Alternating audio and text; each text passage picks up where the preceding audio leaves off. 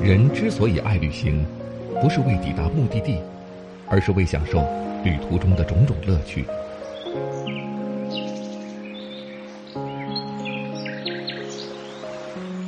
如果问我旅行的意义是什么，我也不知道。假如你还没有出发，不如和我一起听路上。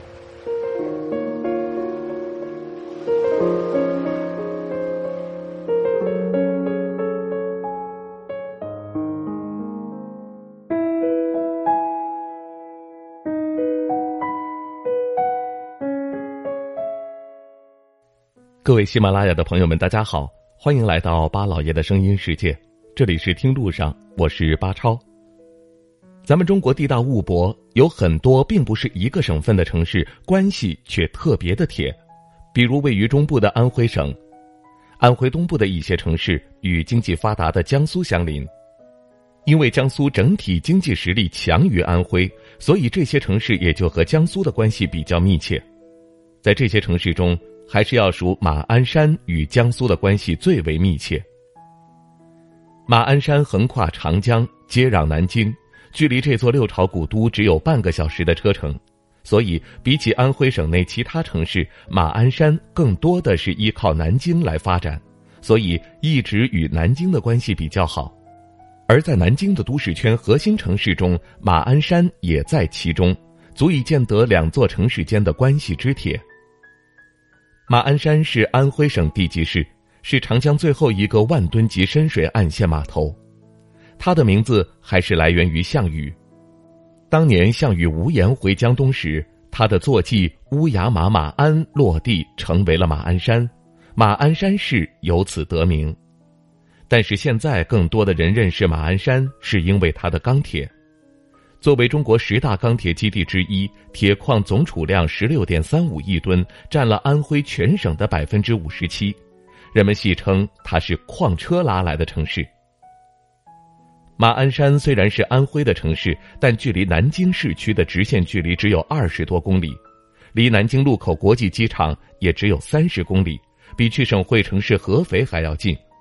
所以，许多马鞍山人喜欢到南京工作生活。而且南京的经济发展程度要远远的高于合肥，依托南京也可以提高马鞍山自己的经济水平。南京曾经有个旧称叫做徽京，就是因为历史上有很多安徽人在南京，其中大部分人都是马鞍山人。马鞍山与南京在语言、文化和风俗上比较接近，马鞍山人对南京简直比对合肥还要熟悉。去南京的频率也要比去合肥的高，一些老南京人对马鞍山也很有好感，两地人民往来友好，所以在马鞍山人的骨子里就有一种特殊的南京情结。除了精神层面，对马鞍山来说，抱上南京这条大腿，也是想要融入长三角城市群。自从融入南京都市圈后，马鞍山的市内公交都是由南京的公司来运营。而南京的地铁也一路规划到马鞍山，就和上海和昆山的关系一样，马鞍山和南京也有同城化的迹象。马鞍山与南京山水相连，两地就好像一家人。马鞍山的人力成本低，所以南京在马鞍山有很多的投资，而相对的，马鞍山在蔬菜和其他农副产品上供应南京。随着南京都市圈的扩大，马鞍山也在省内城市中表现突出。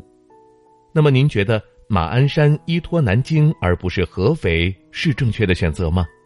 您还知道中国有哪些同城化的城市呢？欢迎大家在节目下方的评论区留言发表您的看法。好了，感谢各位收听我们这一期的《听路上》，下期节目我们再会。